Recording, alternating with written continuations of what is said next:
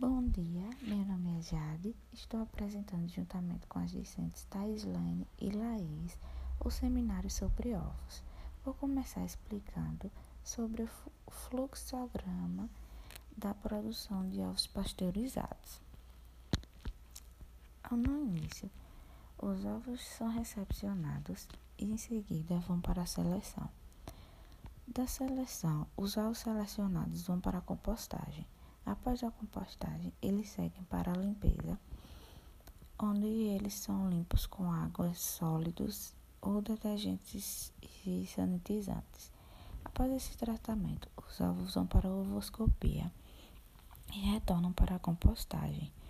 É, nessa compostagem, os ovos que foram quebrados vão para é, o reaproveitamento, onde são reaproveitados a casca, a gema e a clara do ovo.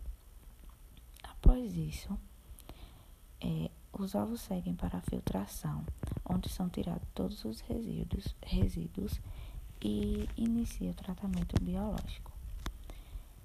É, após a filtração, os ovos seguem para o resfriamento e começa a perder 0,1% de seu composto.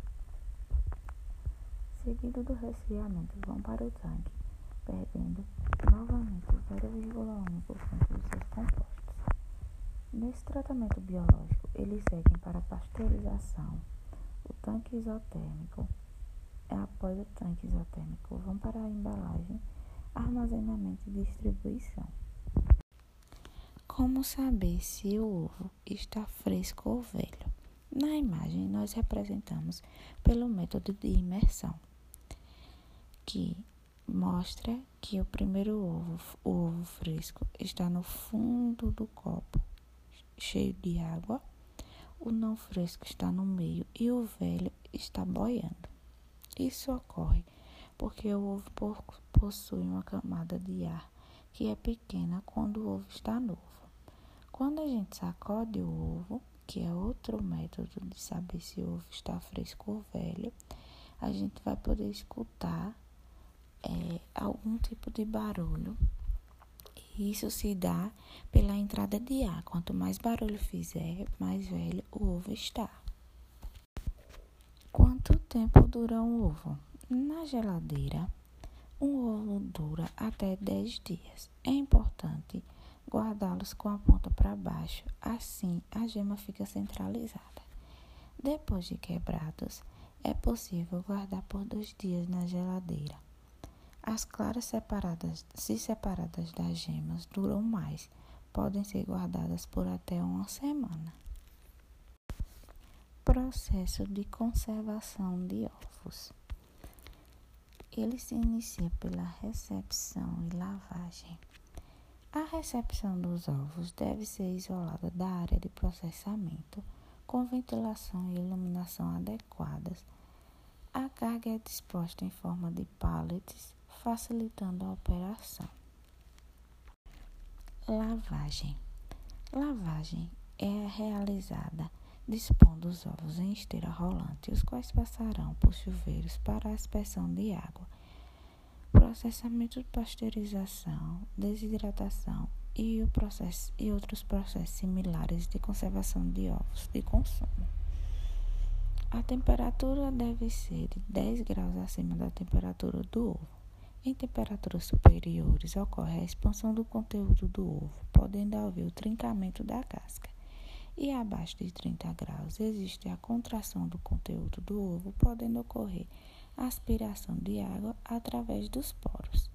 Após a etapa, após essa etapa, os ovos são secos com a forçado de 30 a 35 graus. Ovoscopia.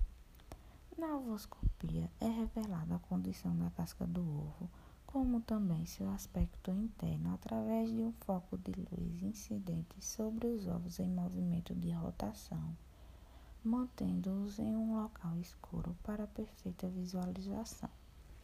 Essa etapa é realizada em câmara ovoscópica, sendo eliminadas as unidades fora do padrão aceitável, que são aquelas que contêm manchas de sangue ou carne embrião, gema rompida, casca trincada ou quebrada e ovos sem transparência. Quebra e mistura.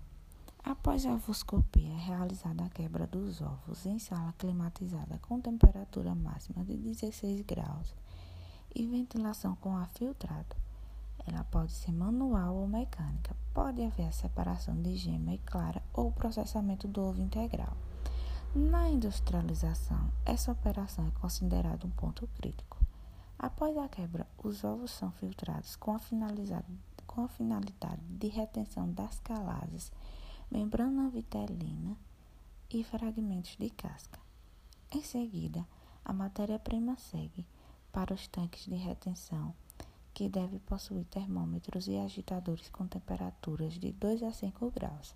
Nesses tanques, ocorre, se necessário, a adição de aditivos, como o sal ou açúcar, na gema destinada ao congelamento, ácido cítrico ou ácido lático na clara, e em sequência as claras e gemas seguem para o tanque misturador, caso se queira proporções diferentes de clara e gema. Pasteurização do ovo. A pasteurização deverá iniciar o mais rápido possível após a quebra dos ovos para impedir a deterioração do produto. Recomenda-se no período máximo de 72 horas a partir da quebra, desde que mantidos em resfriamento de 2 a 5 graus. O processo de pasteurização tem como objetivo assegurar a ausência de qualquer bactéria patogênica nos produtos de ovos. A temperatura máxima pode ser aplicada ao ovo limitada, é limitada pela coagulação da clara. Por isso, os tratamentos mais rígidos são empregados em ovos inteiros e em gemas, os mais suaves em claras.